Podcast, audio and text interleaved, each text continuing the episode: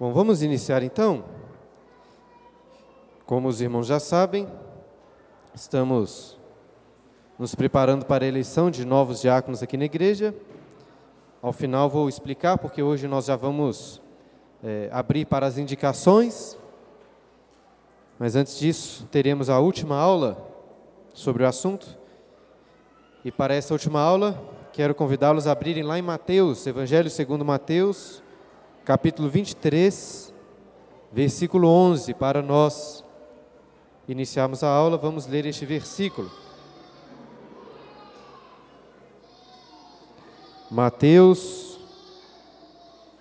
23, 11, um pequeno versículo apenas. Eu já citei durante essas aulas vários versículos e textos que falam sobre o serviço cristão, sobre a diaconia, porque a Bíblia fala muito sobre este assunto. Em Mateus 23, versículo 11, diz assim: Palavras do nosso Senhor: Mas o maior dentre vós será o vosso servo. Até disse numa aula anterior que se os diáconos da igreja conhecessem o grego, poderiam usar este versículo em sua defesa, em defesa da sua importância. Em outras vezes que Jesus utiliza a palavra servo, geralmente ele usa a palavra, uma palavra no grego que se referia aos escravos, aos trabalhadores. Mas aqui no capítulo 23, a, a nossa Bíblia usa o termo servo. Mas Jesus não usa esse termo comum para servo. Ele usa um termo específico aqui. Qual termo ele usa? Mas o maior dentre vós será o vosso servo. Qual o termo que ele usa? O termo diácono. Literalmente, Jesus está dizendo: o maior dentre vós será vosso diácono. Por isso que diz que os diáconos podem decorar esse versículo, tendo em vista que o maior da igreja é o diácono.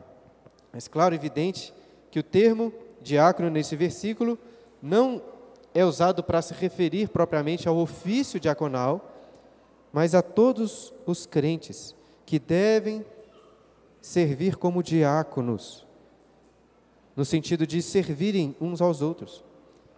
Como já expliquei para vocês, o termo diácono significa exatamente isso, aquele que serve. Então, hoje, nessa última aula, nós vamos tratar mais sobre isso, sobre como todo, todos os crentes, toda a igreja, deve atuar na diaconia, servindo uns aos outros.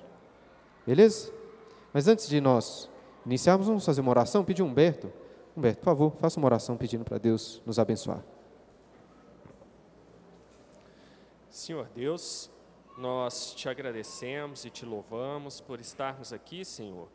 Primeiro, para termos aquele momento de oração e agora para sermos instruídos na tua palavra. Te pedimos que tu dê ao pastor Bruno a orientação correta das coisas que serão estudadas e que possamos, Senhor, estarmos atentos para essa última lição sobre os diáconos, para que possamos fazer uma escolha boa, uma escolha agradável perante os teus olhos. É isso que te pedimos e te agradecemos. Em nome de Jesus. Amém. Eu coloquei então no quadro um esboço da aula os vários pontos que nós vamos passar, que acho que, pelo menos a impressão que eu tenho, que tendo ali algo para você acompanhar, fica mais fácil de entender o que nós vamos tratar hoje. Mas antes de entrarmos nessa aula, deixe eu apenas lembrar rapidamente o que nós vimos nas três primeiras aulas.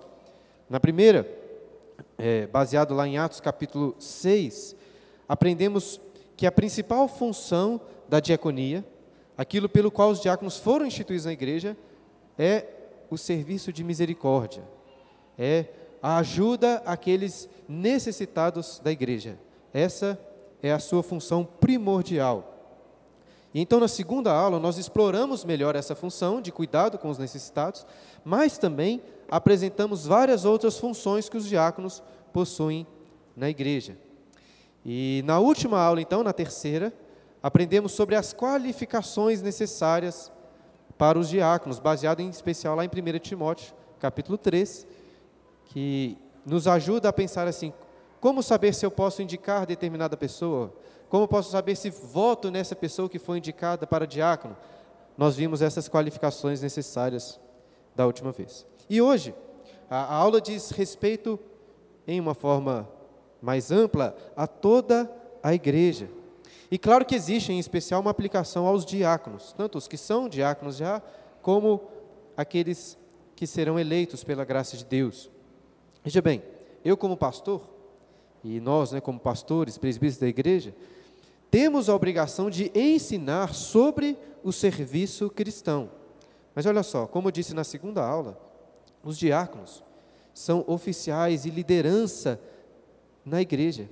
E, e, e, a liderança deles se caracteriza exatamente por serem eles os líderes do serviço da igreja. Eles que vão liderar essa parte da diaconia de todos os crentes. Dessa forma, acho que os diáconos são os primeiros a se atentarem para o que será ensinado hoje, para que possam exercer bem a sua função, que é liderar toda a igreja. Não só eles mesmos servirem, os diáconos devem servir, mas mais do que isso, devem liderar todo o serviço da igreja.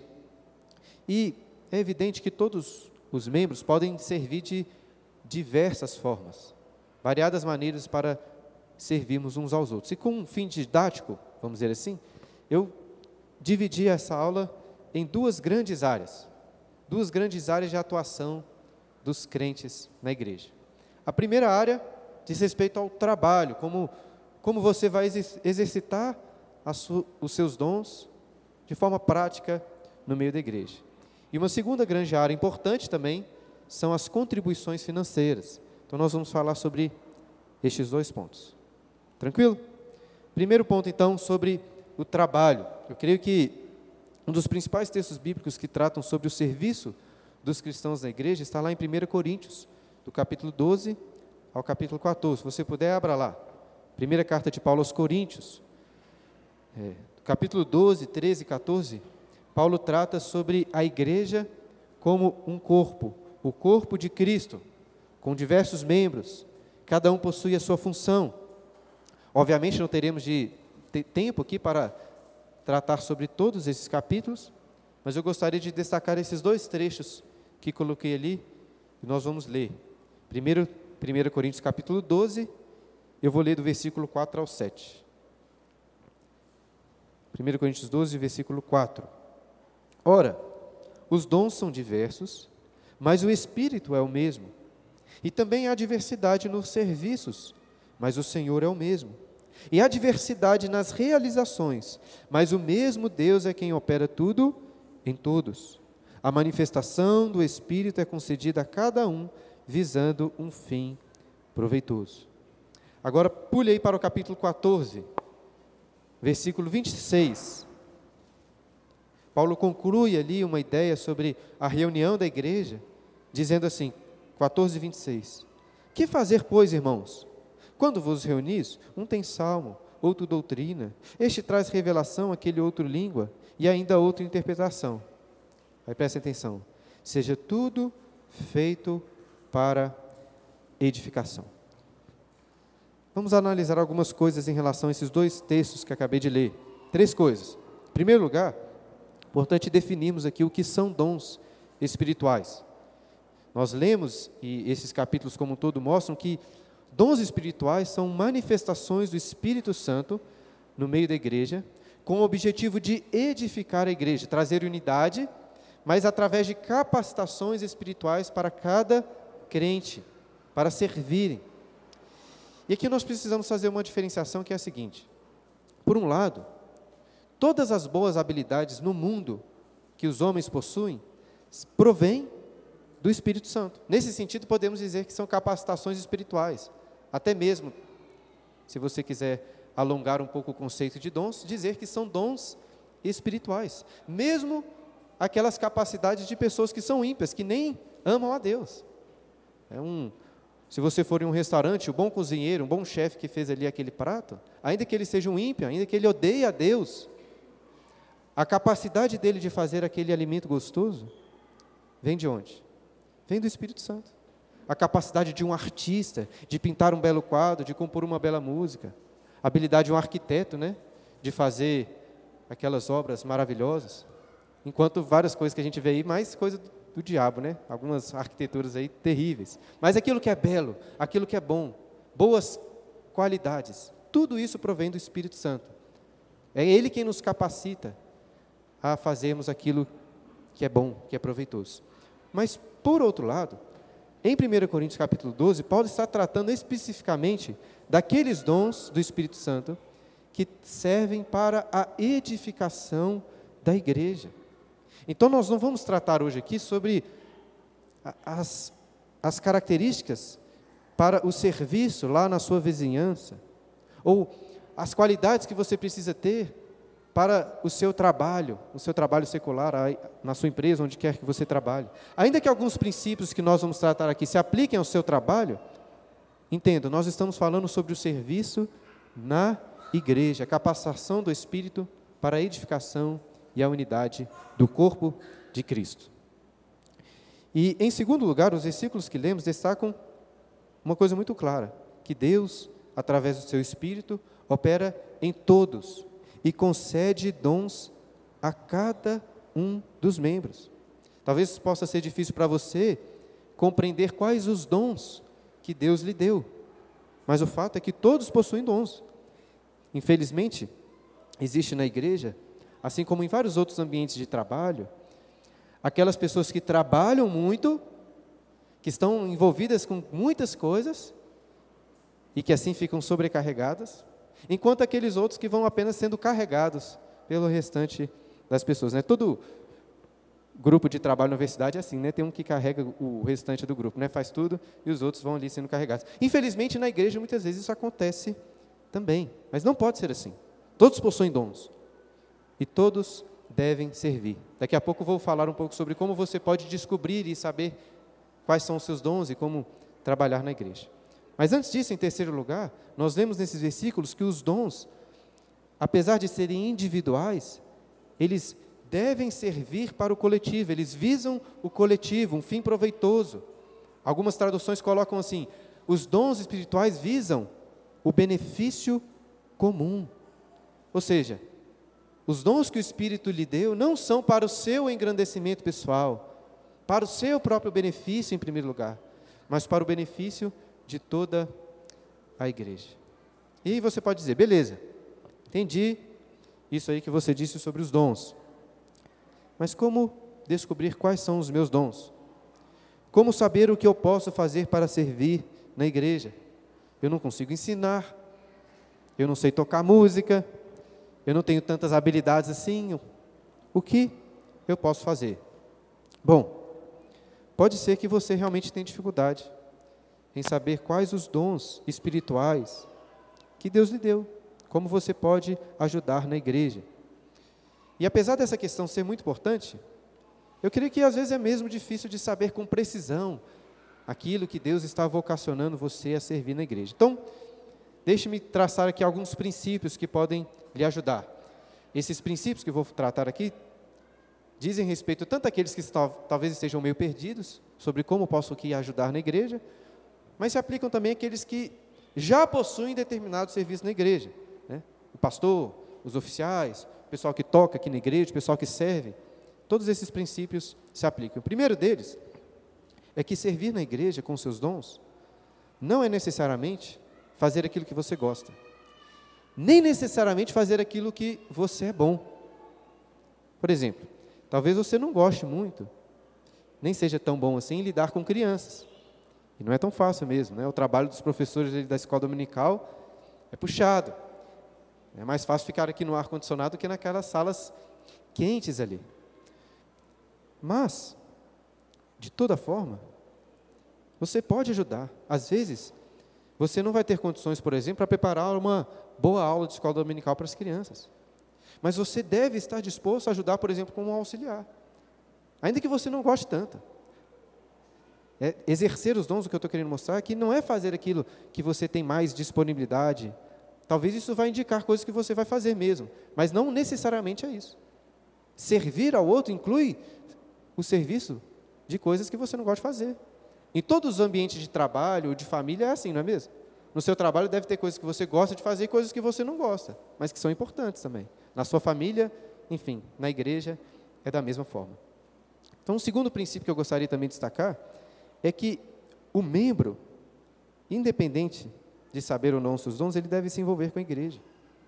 E para conhecer melhor, talvez o que você pode fazer na igreja, você pode orar, você deve orar, né? Meditar sobre isso, aconselhar com outras pessoas. Mas além disso, existe uma coisa fundamental.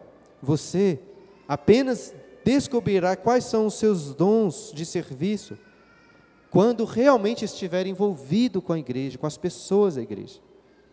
Entende o que eu quero mostrar? Não tente primeiro descobrir quais são as suas habilidades, para então se envolver na igreja. Envolva-se e, naturalmente, irá descobrir os seus dons.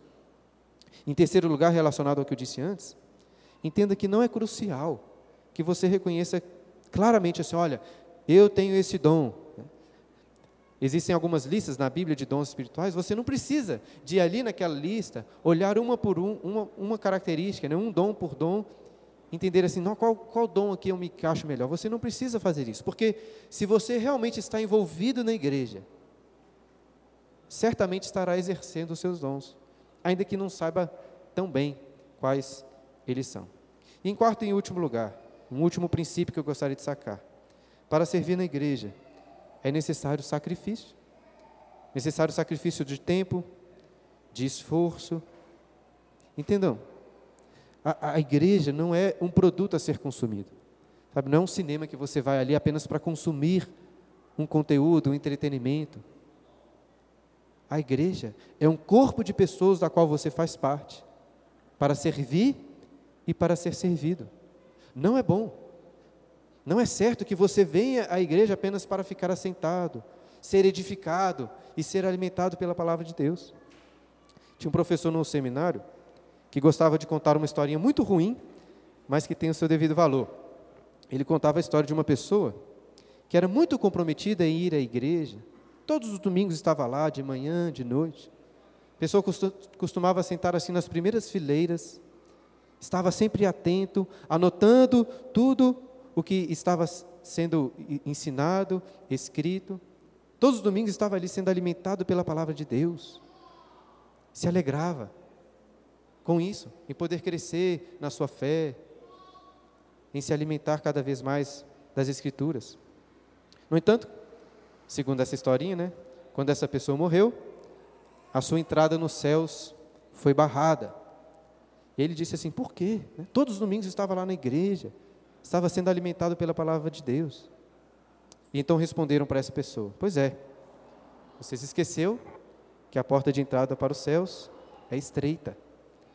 Você se alimentou muito, mas não exercitou a sua fé. Por isso é como se você estivesse tão gordo que não conseguisse passar por essa, por essa porta. É uma historinha bem tosca, né? Mas eu acho que é isso aí. A palavra de Deus é um alimento não para ser consumido simplesmente, para ser armazenado, mas é um alimento que produz energia na sua vida, na vida do cristão, para servir a igreja. E talvez para tentar ajudá-lo aí a pensar sobre como você pode se envolver mais na igreja, deixe-me listar aqui algumas atividades que nós temos na nossa igreja, para você conhecer um pouco do nosso contexto aqui. Como você pode servir? Algumas opções. Algumas são óbvias, né? Você pode, é, algumas pessoas ajudam se, ensinando na escola dominical, ajudando ali na escola dominical das crianças.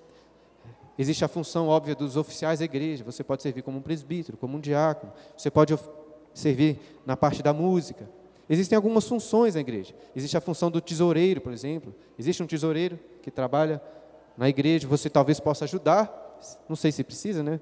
O tesoureiro da nossa igreja é muito bom. Não sei se precisa, mas você pode auxiliar nisso. Existe a parte de organização e limpeza da igreja. Claramente você pode ajudar. Às vezes chegando mais cedo, ajudando com as cadeiras, com a limpeza. Nós temos aqui, dominicalmente, almoços, nós temos lanches. É uma oportunidade para você servir também. Às vezes você gosta de cozinhar, às vezes você gosta de fazer alguma coisa. Aproveite para servir.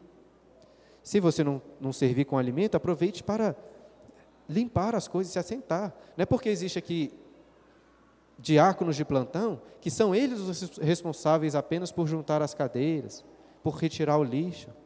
Toda igreja deve se atentar para essas coisas e servir.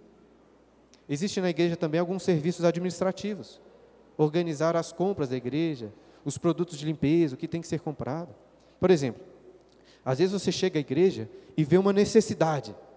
Olha, esse lixo aqui está ruim, precisa de ser outro, esse lixo quebrou, essa porta está estragada. O que, que você pode fazer? Ao invés de reclamar, ao invés de achar ruim, ao invés de não falar nada, se ofereça para ajudar. Às vezes você não tem autonomia de falar assim, vou comprar um, uma lixeira nova, mas você procure um diácono e fala assim, olha, eu vi que tem uma lixeira quebrada lá. Ao invés de pedir para ele comprar, fala assim, se você quiser, durante a semana eu posso comprar essa lixeira e trazer. Né? Se for preciso, você depois pede um reembolso, ou você mesmo oferta aquilo ali. Mas veja, não devemos institucionalizar o serviço. Você viu uma necessidade na igreja, está precisando de uma coisa. A tendência natural pecaminosa do homem é fazer o quê? Reclamar. Nossa, a igreja, né? Podia melhorar isso aqui. Mas pense, pense primeiro, será que eu posso resolver esse problema? Imagina se todos os membros da igreja tivessem essa disposição. Está faltando pincel ali, estragou.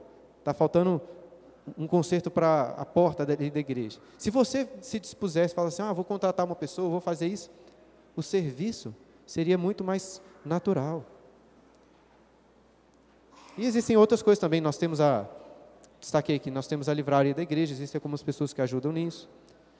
É, até estava pensando, o, o, o, AR, né, que foi para a Piuí, ele me ajudava todos os domingos a imprimir na liturgia. Para mim não é muito ruim imprimir a liturgia não, que eu coloco lá para imprimir e fica imprimindo.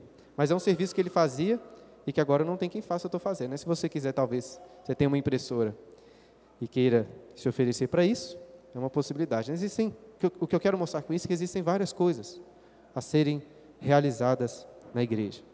E uma, e uma que eu gostaria de destacar muito, na verdade duas, é em relação à hospitalidade e à recepção de membros da igreja, de pessoas que estão chegando. Veja bem, nós, pelo menos essa é a minha opinião, nós não precisamos de oficialmente criar aqui na igreja um grupo de recepção para pessoas que estão chegando.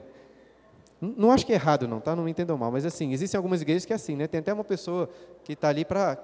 que tem essa, sabe aquelas, aqueles grupos de recepção, pessoas que são formalmente escaladas para ficar ali na porta recebendo os visitantes. É muito legal isso, não estou dizendo que não é. Mas eu acho que melhor do que ser uma coisa oficial assim, é que toda igreja se envolva com isso. Às vezes você não consegue perceber muitas coisas que você pode fazer na igreja, mas todos aqui podem se atentar para aqueles que estão nos visitando. Eu destaco aqui aqueles que estão vindo pela primeira vez. Você pode sempre se esforçar por isso. Vou atrás dessa pessoa conversar, perguntar um pouco sobre ela, sobre de onde ela veio, etc. Se atentar para isso. Às vezes a pessoa já não é a primeira vez, mas está a segunda, a terceira. E essa é uma forma de servir a igreja, o corpo de Cristo. Não só aqui na igreja. Uma forma muito clara de servir, e que a Bíblia nos coloca este exemplo, é de chamar as pessoas à sua casa, para que ela possa comer com você. Faça isso. Chame os irmãos aqui da igreja. Certamente você vai estar exercendo dons ao fazer isso. E além da hospitalidade, existe uma, uma forma de nós, e aqui na igreja acontece isso, de nos auxiliarmos mutuamente. Por exemplo, você pode ajudar pessoas que precisam de carona. Saber aqueles que moram mais ou menos perto, aqueles que às vezes têm dificuldade. Isso já acontece aqui. Mas você pode se atentar, se ajudar as pessoas nesse sentido. Lá no, no nosso grupo de futebol, por exemplo, temos um, um costume ali de ajudar aquelas pessoas que vão se mudar. Isso é uma excelente, uma excelente iniciativa da, pessoal ali. Antes de ir para o futebol, a gente chega cedinho na casa da pessoa, ajuda a colocar as coisas no caminhão, já fizemos isso algumas vezes. Quero destacar, você pode ajudar as pessoas. Todo homem aqui consegue carregar uma caixa. Formas de você ajudar a igreja. E as mulheres, em especial, possuem mais de uma forma né, de auxílio mútuo. Eu acho muito legal isso.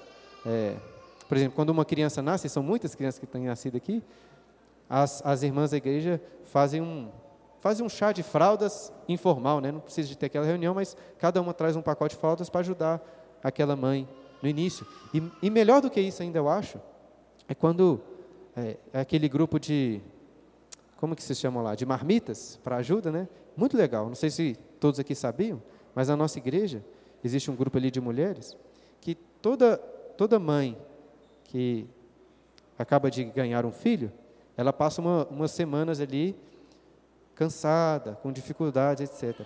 E o que podemos fazer para ajudar essa pessoa? Aí toda semana eles montam lá uma escala de marmitas. Aí eu fiz uma marmita, outra pessoa fez, aí junta a semana para que, que aquela mãe, é puérpera que chama, né? É isso? Possa ficar aí umas três, quatro semanas sem ter que se preocupar com as refeições da sua casa. Conseguem perceber como são variadas as maneiras de servir na igreja?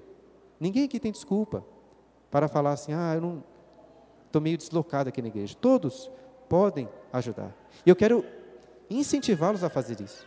Como já disse antes, é muito comum de algumas pessoas ficarem sobrecarregadas. Pensa nessa questão da, da marmita. É comum de acontecer de talvez uma mesma pessoa ter que fazer uma, duas marmitas por semana, três, porque faltam pessoas para que complete aquele quantidade de pessoas, entende?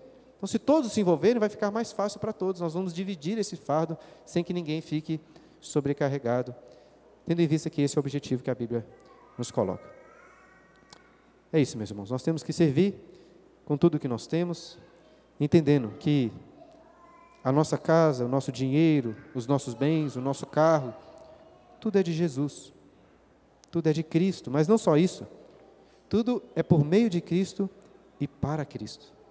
Eu gostaria de ler em um outro texto, se você puder, abra lá em 1 Pedro capítulo 4. 1 Pedro capítulo 4, versículo 10. Também fala sobre o serviço cristão, mas o apóstolo Pedro ressalta isso que acabei de dizer. Tudo é de Cristo, por meio de Cristo e para Cristo. Olha 1 Pedro capítulo 4, versículo 10. Servir uns aos outros, cada um conforme o dom que recebeu, como bons despenseiros da multiforme graça de Deus. Então, assim como Paulo, o apóstolo Pedro destaca que devemos servir uns aos outros, segundo os, Deus, os, os dons recebidos pela multiforme graça de Deus. Mas aí ele destaca algo muito importante no versículo 11. Se alguém fale, ou se alguém fala, fale de acordo com os oráculos de Deus. Se alguém serve, faça-o na força que Deus supre. Ou seja, nós precisamos da graça de Deus, porque é Ele que nos capacita nos fortalece, e nos fortalece a servir. Todo mundo que serve na igreja, começar de mim como pastor, correm o risco de se vangloriarem, de se acharem muito importantes, como se o serviço da igreja dependesse delas. Mas veja que depende apenas da graça de Deus. E é por isso que o apóstolo Pedro continua aí no versículo 11: para que em todas as coisas seja Deus glorificado por meio de Jesus Cristo, a quem pertence a glória e o domínio pelos séculos dos séculos. Amém. A glória pertence somente a Deus. Quando servirmos servirmos na igreja, não podemos perder isso de vista. Devemos fazer tudo para a glória de Deus, não para mostrar aos outros, mas para servir a Deus, que vê aquilo que nós fazemos. O Senhor Jesus no Sermão do Monte destaca muito claro, muito claramente essa ideia que ao invés de orarmos, darmos esmolas e jejuarmos para mostrar aos outros, devemos fazer isso para Deus, que vem em secreto. Inclusive, Jesus diz lá: Ele vem em secreto e te recompensará. Você deve fazer para a glória de Deus, mas sabendo que Deus irá recompensar todo o seu serviço. Essa é a primeira parte sobre o trabalho. Vamos agora para a segunda parte do quadro, para falarmos um pouco sobre dinheiro. Quero convidá-los a abrirem lá suas Bíblias em 2 Coríntios, capítulo 8. Essa grande área que eu destaquei para nós tratarmos sobre as contribuições financeiras. Eu sei que nós vivemos em um contexto que é muito difícil para pastor falar sobre dinheiro, né, Humberto? Mas como eu comecei a construir a minha casa essa semana, estou precisando de falar mais sobre isso. Brincadeira. Mas assim, né, o papel de todo pastor é parafraseando o que Paulo diz em Atos capítulo 20, versículo 27, nunca deixar de anunciar todo o desígnio de Deus. Então, como pastor, eu tenho que pregar toda a palavra de Deus. E a igreja precisa ouvir toda a palavra de Deus. E a Bíblia fala sobre dinheiro. Então, nós temos que ouvir sobre isso. E um dos textos que a Bíblia fala sobre dinheiro e contribuições financeiras é 2 Coríntios capítulo 8 e capítulo 9. Deixa apenas destacar aqui um contexto disso que Paulo ensina nesses capítulos. A igreja de Corinto era uma igreja repleta de problemas, e Paulo trata sobre esses problemas na carta. E nessa parte, ele está é, tratando de uma questão muito importante é, daqueles tempos, que era o seguinte: os irmãos da Judéia, da região da Judéia, estavam precisando de muitas ajudas, estavam muito carentes. E pelo que parece, a princípio, os crentes lá da cidade de Corinto estavam muito dispostos a ajudar o pessoal da Judéia. Mas pelo que Paulo diz no versículo 11 e outras partes, partes do texto, parece que enquanto os coríntios estavam muito animados no início a contribuírem, agora, quando ele escreve a carta, parece que os coríntios tinham meio que desanimado, tinham se esfriado quanto a ajudar, a contribuir financeiramente. Então, dentro desse contexto que Paulo escreve, versículo 1 aí, capítulo 8, versículo 1. Também, irmãos, vos fazemos conhecer a graça de Deus concedida às igrejas da Macedônia. Paulo cita o exemplo das igrejas da Macedônia. Quais, quais são as igrejas da Macedônia? Nós sabemos de Filipos, de Tessalônica, da igreja de Bereia. E, e o que vai acontecer? Nos versículos seguintes, Paulo vai destacar as contribuições financeiras dessas igrejas da Macedônia. Mas perceba no texto que Paulo fala dessas contribuições como sendo uma graça que é concedida por Deus. Como coloquei no quadro, gostaria de destacar dez é, características da contribuição das contribuições financeiras. E a primeira é essa: que contribuir é um privilégio, é uma graça que Deus nos oferece. Já pensou nisso? Meu irmão, Deus não precisa do seu dinheiro, Deus não precisa do seu tempo, Ele não precisa do seu esforço, Deus não precisa nem da sua, da sua adoração, do seu louvor, Ele não precisa de nada. Ele podia, com menos de um estalar de dedos, fornecer tudo o que aqueles irmãos lá da Judéia precisavam. Mas, sendo Deus misericordioso, Ele deu o privilégio, a graça àqueles irmãos da Macedônia de poderem contribuir, de poderem ajudar. Então preste atenção nisso. É um privilégio concedido por Deus que você contribua financeiramente na igreja, ou também com o seu tempo e com o seu serviço. É uma graça. Deus poderia fazer tudo sozinho, mas Ele nos concede uma graça de participarmos dessa história maravilhosa, servirmos uns aos outros, glorificarmos a Deus e nisso também encontrarmos alegria. E aí você pode pensar assim: é isso mesmo, tem que ajudar mesmo. Esse pessoal da Macedônia aí devia estar muito, com muitos recursos parados, ajuntando muitos bens. Então eles tinham que ajudar mesmo. Gente rica tem que distribuir. Mas olha o que Paulo continua falando no versículo 2 até o versículo 4. Porque, no meio de muita prova de tribulação, manifestaram abundância de alegria, e a profunda, e a profunda pobreza deles superabundou em grande riqueza de sua generosidade. Porque eles, testemunho eu, na medida das suas posses, e mesmo acima delas, se mostraram voluntários, pedindo-nos com muitos rogos a graça de participarem da assistência aos santos. Deixe de sacar ainda outros princípios nesses versículos. O, o segundo, na verdade, na sequência, é que, mesmo em dificuldades, podemos ajudar. Aqueles macedônios quiseram ajudar, mesmo passando por muita prova de tribulação, como Paulo diz.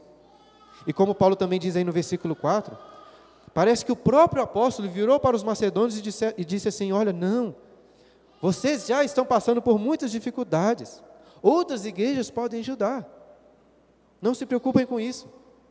Talvez é como chegasse para uma pessoa pobre da igreja e falasse assim, não, você já tem tanta dificuldade, por que, que deixe outras pessoas ajudarem? Paulo está dizendo isso. Mas então, no versículo 4, nós vimos que os macedônios pediram com muitos rogos, por favor, nos deixem ajudar. Imagino que eles conheciam bem aquela história da viúva pobre que Jesus viu entregando duas moedas, todo o seu sustento. E como Paulo diz aí no versículo 2, a pobreza deles era grande, muito grande.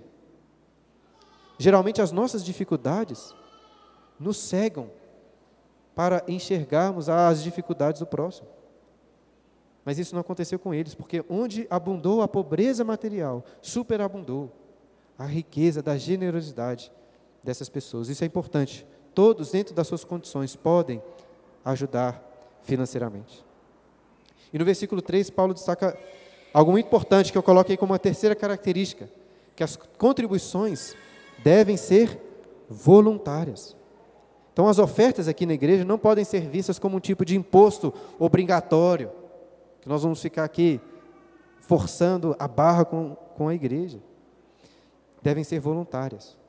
Claro, por um lado devemos nos lembrar aquilo que Davi orou lá no final de 2 Crônicas, quando o, o, todo o povo, né, de 1 Crônicas na verdade, quando todo o povo levou ao, é, para ele aquelas ofertas que seriam usadas para a construção do templo e dos utensílios do templo, e Davi fez uma bela oração dizendo o seguinte: Senhor, quem sou eu e quem é todo este povo para voluntariamente entregarmos alguma coisa? E aí ele diz: Porque tudo vem de ti e das tuas mãos te damos. Ou seja, nesse sentido, nada que entregamos a Deus realmente é voluntário, porque tudo é dele. Tudo vem dele. Contudo, ainda que é, não possa ser visto como uma obrigação, existe um aspecto de voluntariedade. No sentido que quando formos contribuir aqui, não é porque os pastores, os presbíteros e diáconos estão forçando a sua barra. Paulo, veja, Paulo não fica constrangendo aquela igreja, forçando a barra, mexendo com as emoções das pessoas para que elas contribuíssem. Deixar de contribuir é pecado? Deixar de participar deste compromisso financeiro é errado? É errado. Nós assumimos, todos os crentes assumem formalmente o compromisso de sustentarem a igreja. Mas ao mesmo tempo que é uma obrigação, é voluntário também. Talvez tente pensar no, relacionamento com o seu cônjuge. Eu tenho um compromisso, uma obrigação de amar a minha esposa? Isso é um compromisso formal que eu fiz diante de Deus? É. É uma obrigação? É. Mas o que vocês acham que a Clara iria pensar se eu a amasse apenas por obrigação? É mais do que isso, percebam? É uma obrigação.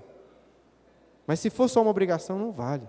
Deve ser feita, deve, as contribuições devem ser feitas com alegria. Inclusive, este é o próximo ponto, característica de número, de número 4.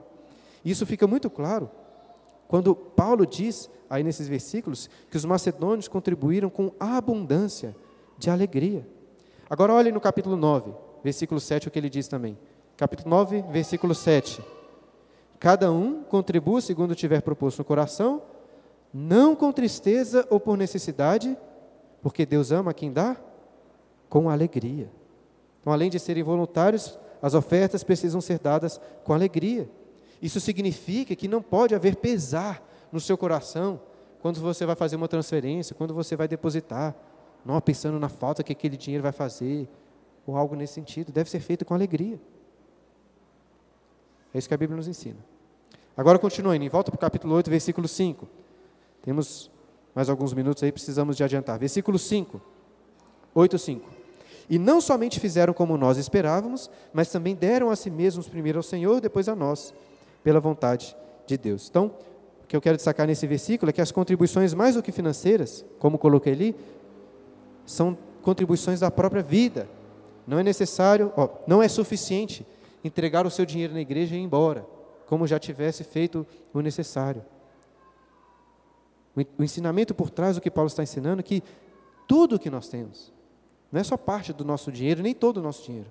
Toda a nossa vida pertence ao Senhor e deve ser toda ela entregue somente a Deus, com tudo o que nós temos. Versículo 6. O que nos levou a recomendar Tito, que como começou, assim também complete essa graça entre vós.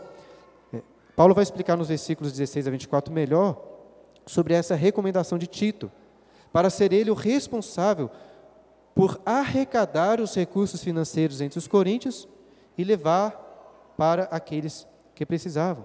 Isso nos leva a essa característica que a contribuição, ou na verdade a administração das contribuições, deve ser feita de forma confiável, transparente. Este é um aspecto muito importante. Paulo faz questão de mostrar para os coríntios que aqueles que estavam sendo enviados para receber as ofertas eram pessoas confiáveis. Lá no versículo 18 ele fala de Timóteo e de um irmão cujo louvor no evangelho está espalhado por todas as igrejas. Isso nos mostra que a igreja deve ser zelosa pelo dinheiro arrecadado aqui um dinheiro que pertence a Deus. Não apenas zelosa para que ninguém roube esse dinheiro, mas que não seja usado de uma forma indevida, como infelizmente acontece muitas vezes. Por isso é muito importante transparência, relatórios financeiros. Domingo que vem, se Deus nos permitir, teremos aqui a Assembleia Geral Ordinária, que todo ano nós, como igreja, temos obrigação, dentre várias coisas, de apresentar o relatório financeiro.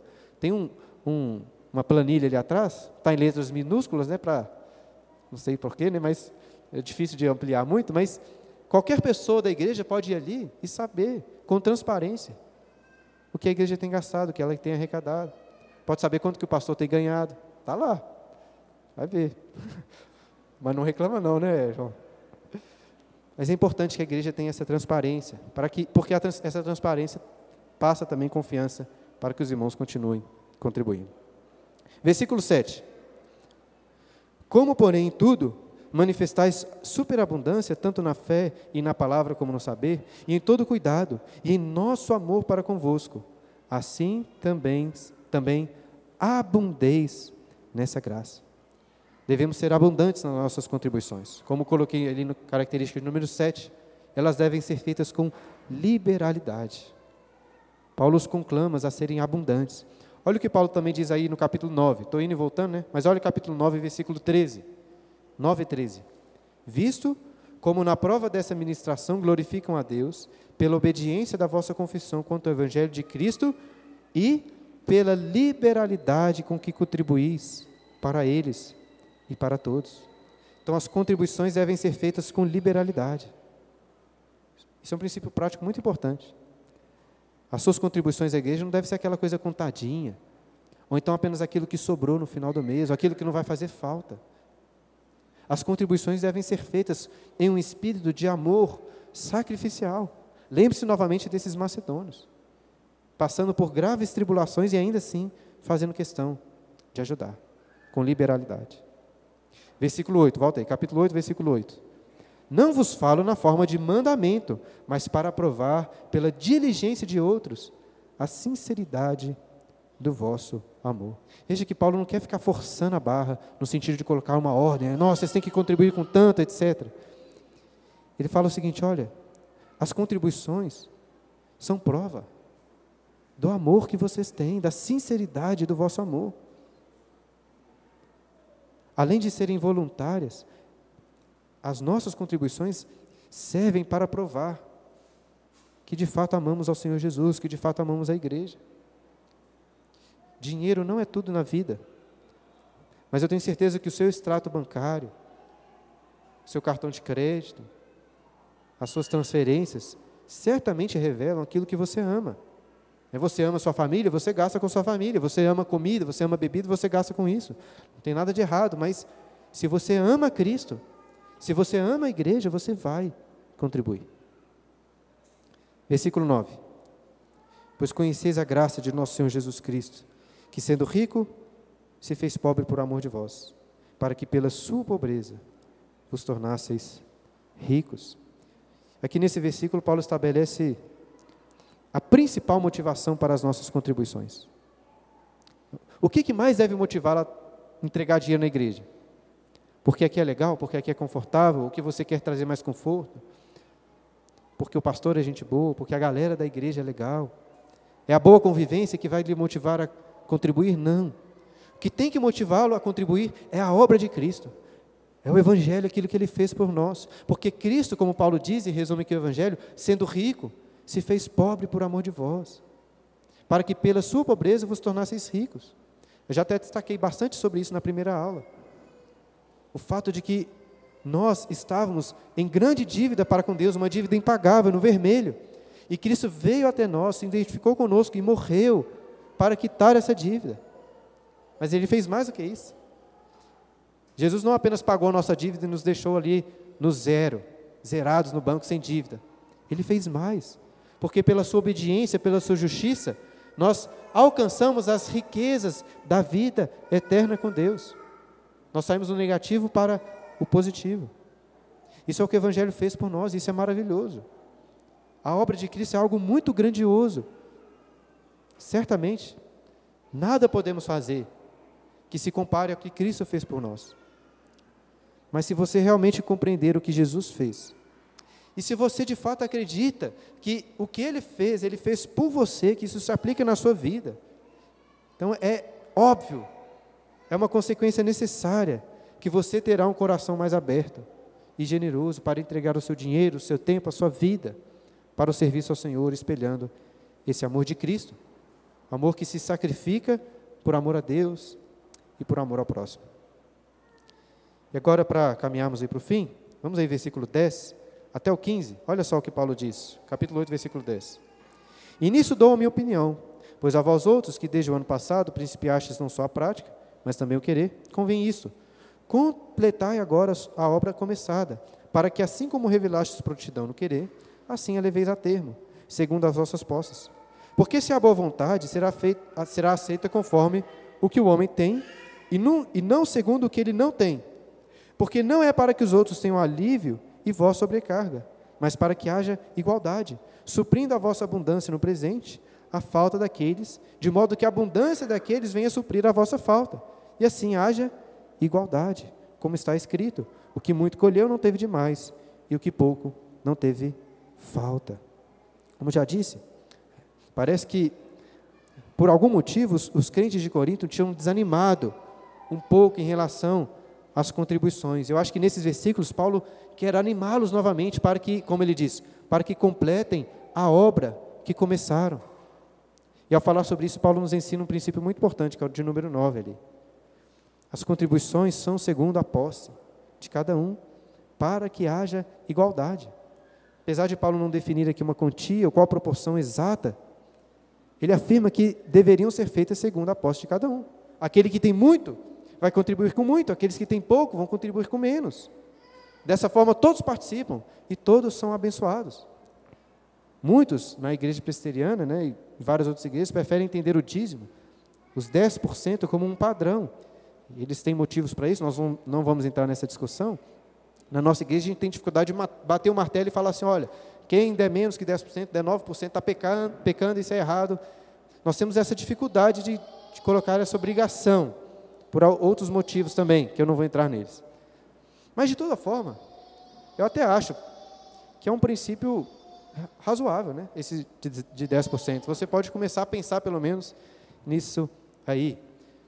Mas note o principal que, o, que Paulo está ressaltando, ele diz várias vezes isso, para que haja igualdade.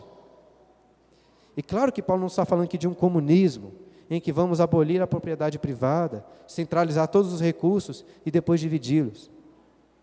Mas como também já ressaltei nas últimas aulas, a igreja deve se esforçar por viver mais, com um espírito maior de comunidade, de divisão das coisas.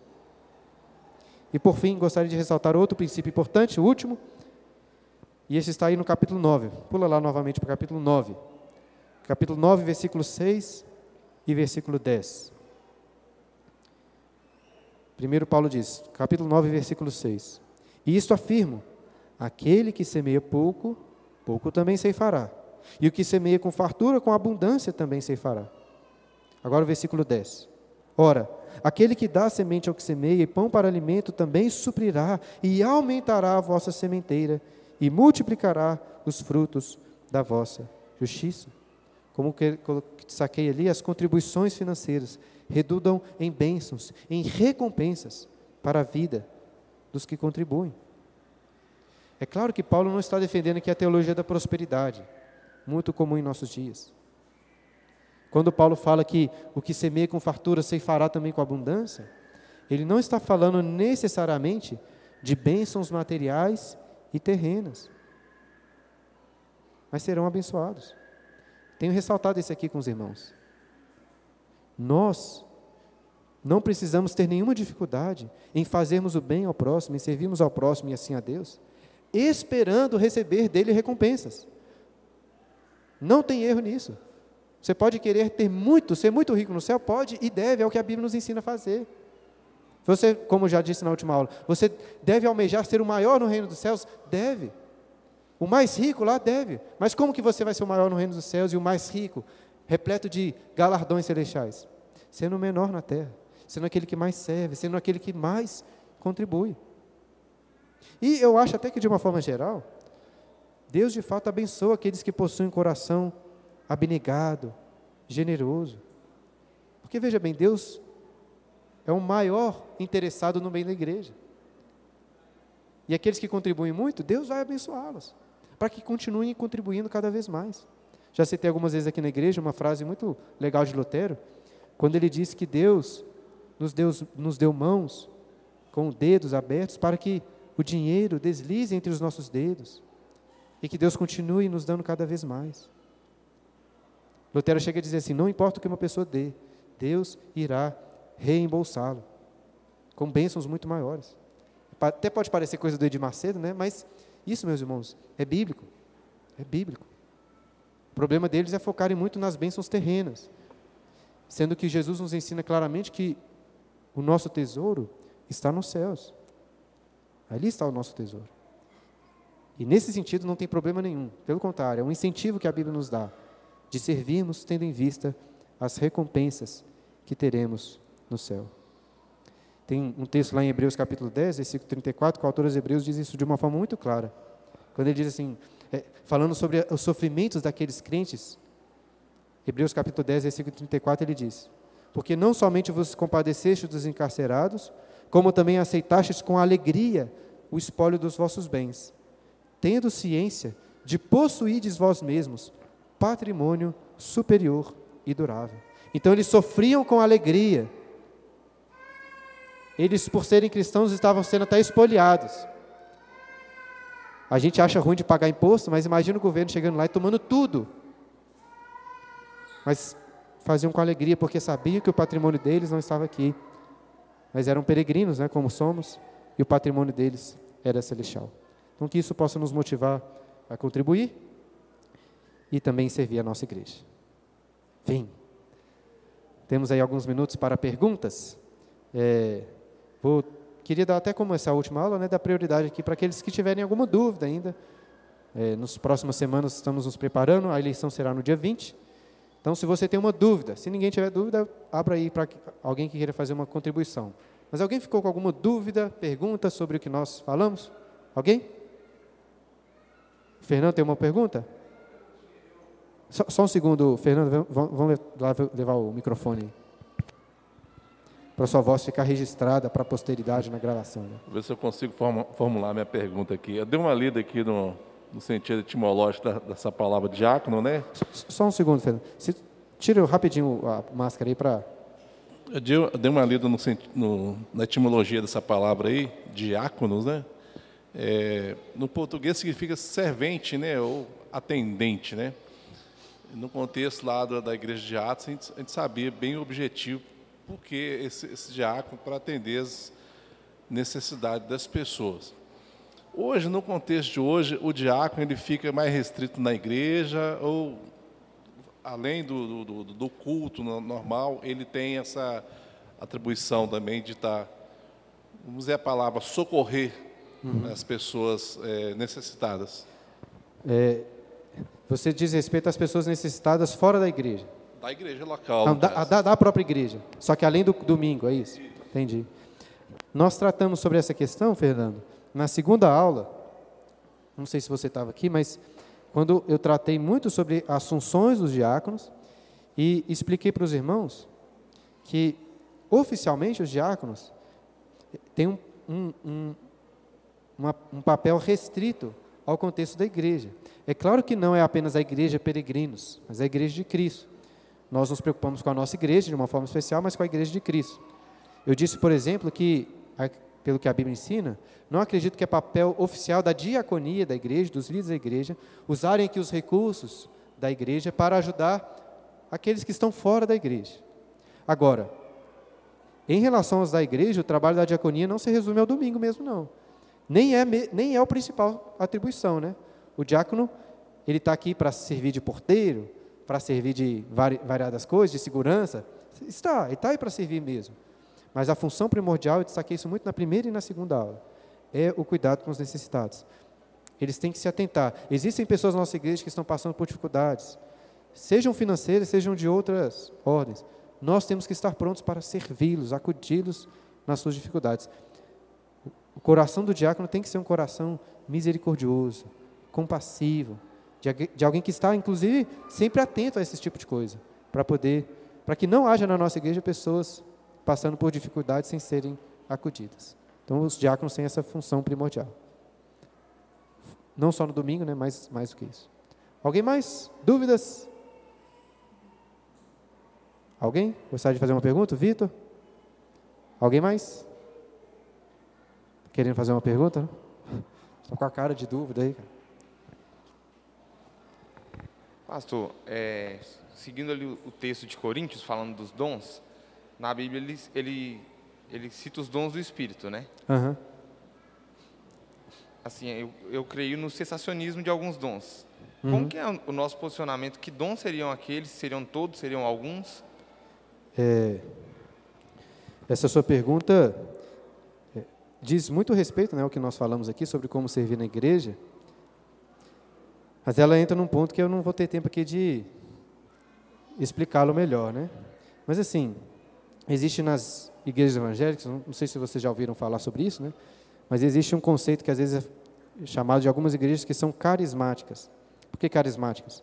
O termo dom, na Bíblia, em grego, é o termo carisma.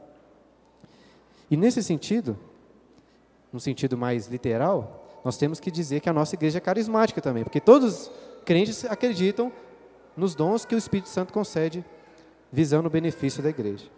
A questão é a seguinte: existem alguns dons e capacitações que nós cremos que Deus instituiu para períodos específicos da igreja. Por exemplo, o dom do apostolado.